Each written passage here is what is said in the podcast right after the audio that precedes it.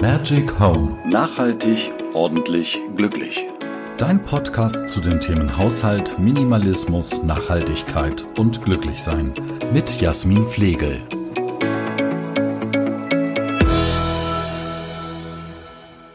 Hallo und herzlich willkommen zu deinem Magic Home Podcast.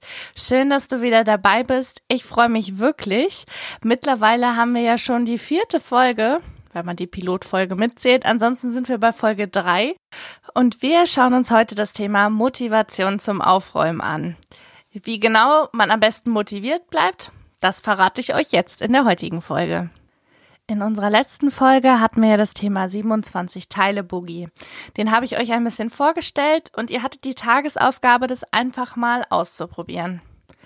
Und da ich ein neugieriger Mensch bin, wäre es total interessant zu wissen, wie es euch damit gegangen ist. Habt ihr ein paar Unterschiede gesehen? War es für euch cool, mal eine Eieruhr daneben zu stellen oder den Timer zu setzen?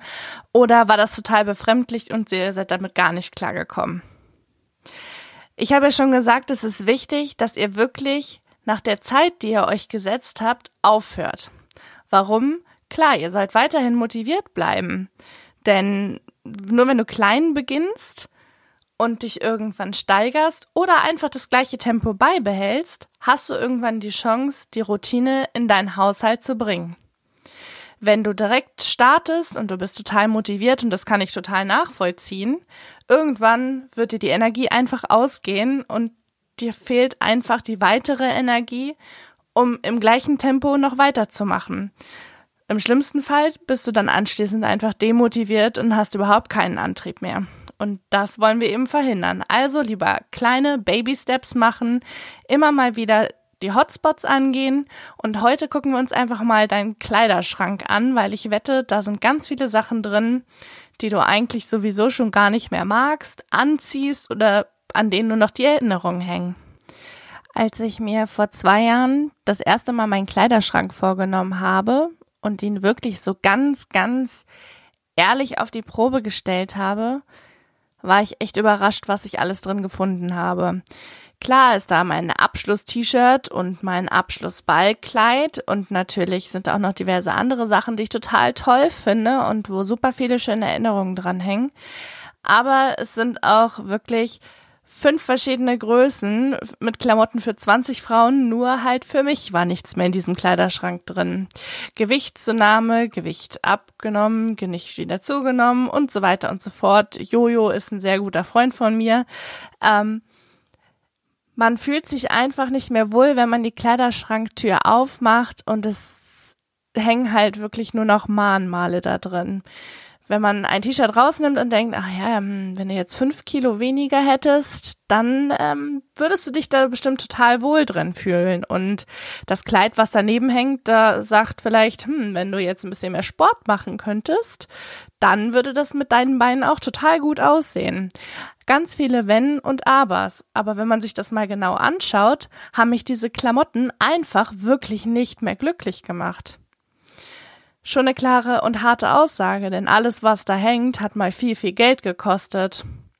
Wenn man sagt, man hat 100 Teile im Schrank und die haben alle, damit man es leicht rechnen kann, nur 10 Euro gekostet, dann hat man da trotzdem 1000 Euro im Kleiderschrank hängen. Und sich davon zu lösen, vor allem wenn die Teile noch gut sind, ist ja auch nicht immer so einfach.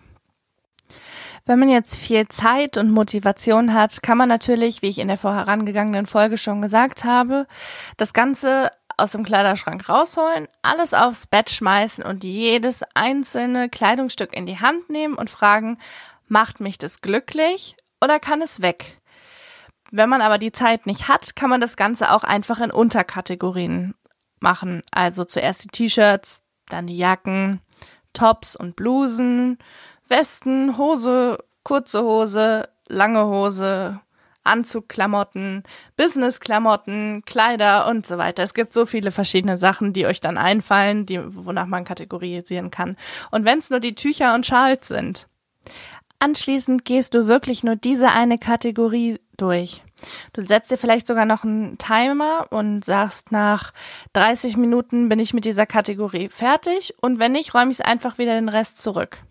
Ich glaube nicht, dass du es zwischenzeitlich schon wieder zurückräumen würdest, sondern wahrscheinlich wirst du die Kategorie noch zu Ende machen. Aber eine halbe Stunde für T-Shirts ausmisten, das ist gut schaffbar. Ich glaube eher, dass ihr, dass ihr schneller fertig seid. Wenn du aber sagst, das ist mir einfach zu viel, dann mach doch einfach mal den Schrank auf, setz einen Timer auf 15 Minuten und schau dir das Ganze an und sag, ich misste jetzt vielleicht 15 Teile aus. Entweder ist dann ähnlich wie bei dem ähm, 27-Teile-Boogie, dass nach 15 Minuten Schluss ist, oder aber schon nach 15 Teilen. Anschließend kannst du dann überlegen, was du damit tust und ob du es spendest, verkaufst oder einfach mal guckst. Vielleicht legst du es auch erstmal nur zur Seite und lässt deine Freundin mal durchschauen, weil nur weil für dich in deinem Kleiderschrank nichts mehr drin ist, heißt das nicht, dass für deine Freundin nichts mehr dabei ist. Und damit kennst du auch schon deine nächste Tagesaufgabe. Müsste doch einfach mal 15 Kleidungsstücke mit einem Timer innerhalb von 15 Minuten aus deinem Kleiderschrank aus.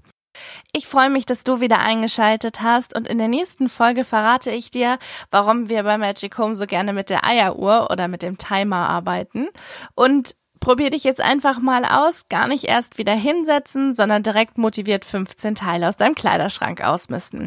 Ich wünsche dir eine schöne Woche, mach's gut und bis dann. Bei Fragen, Anregungen oder Kritik schickt eine E-Mail an jasmin@jazzblog.net oder werdet einfach Teil der Facebook-Gruppe Magic Home.